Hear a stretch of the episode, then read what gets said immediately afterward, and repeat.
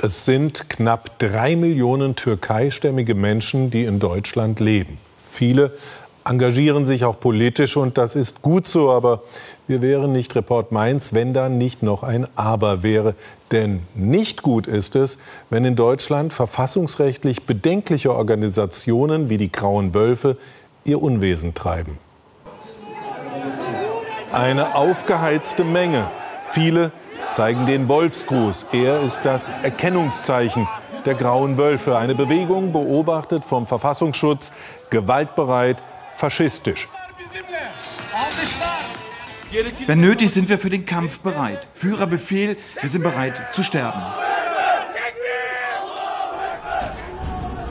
Ihre Feinde, Kurden und liberale Türkeistämmige, die bekämpfen sie auch mit Gewalt. Ihr Ziel, ein großtürkisches Reich. Ja, was das alles mit der deutschen Politik zu tun hat? Unsere gemeinsamen Recherchen mit dem Nachrichtenportal Der Westen zeigen, die Grauen Wölfe mischen kräftig mit im Kommunalwahlkampf in Nordrhein-Westfalen. Duisburg-Hochfeld. Am Wochenende wird gewählt. Wer hier Wahlkampf macht, muss Türkisch können. So wie Mirse Edis, der für die Linke kandidiert. Uns fällt auf, viele der Wahlplakate sind auf Türkisch. Es geht oft um Religion. Zahlreiche kleine Bündnisse Türkeistämmiger treten an. Mirse Edis sieht das mit großer Sorge. Da machst du dich die letzten sechs Jahre gerade für diese Menschen im Rat stark. Und äh, darum geht es dann nicht mehr, dass sich irgendeine Partei für irgendwelche Leute stark gemacht hat, sondern es geht lediglich nur darum, dass ein Kandidat aus einer bestimmten Moscheegemeinde oder aus einem Verein äh, sich aufgestellt hat. Tatsache ist, zahlreiche Kandidaten stammen aus dem nationalistisch-religiösen Lager. Einige Bündnisse sogar aus dem Umfeld der Grauen Wölfe. Mit denen hat auch Stadtrat Hassan Tunca im benachbarten Mülheim seine Erfahrungen gemacht. Mit seinem Parteifreund schließt er dieses Büro vielleicht zum letzten Mal auf. Er hat das Bündnis für Bildung vor Jahren selbst gegründet.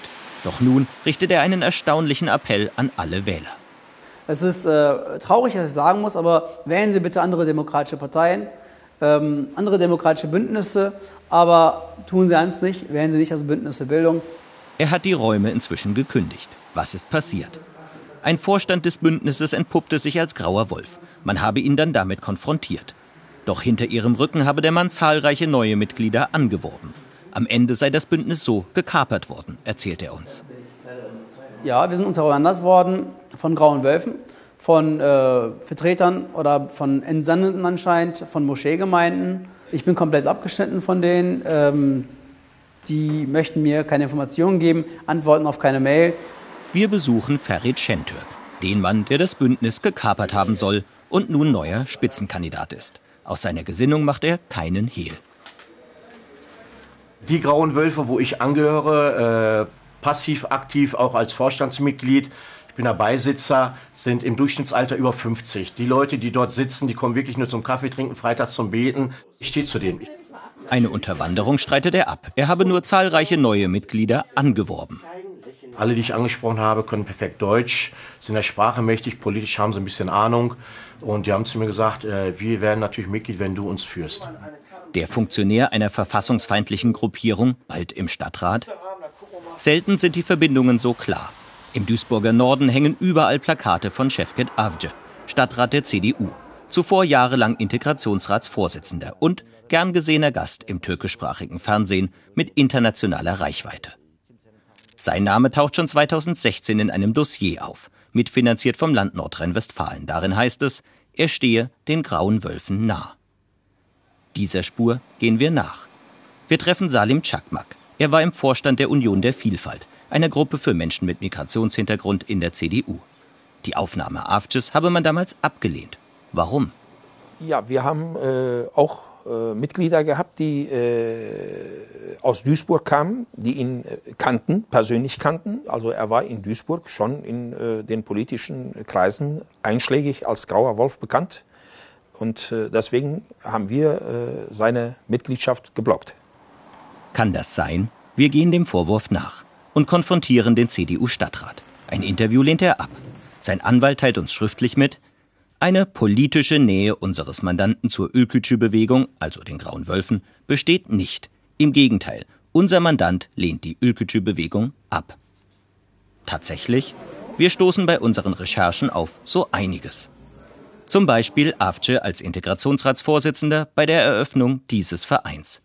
Er gilt als radikale Abspaltung der rechtsextremen Grauen Wölfe, Avcı unter dem Bild eines der berüchtigsten Faschisten der Türkei. Es ist für mich höchst befremdlich, wenn ich ein solches Foto sehe, äh, weil ich die äh, türkische Szene, weil ich äh, den Rechtsextremismus in der Türkei gut kenne und auch weiß, wie gefährlich er sein kann. Abgeordnete treffen sich ja auch nicht mit der NPD zum Kaffeekränzchen oder versuchen mit denen einen Dialog zu schließen.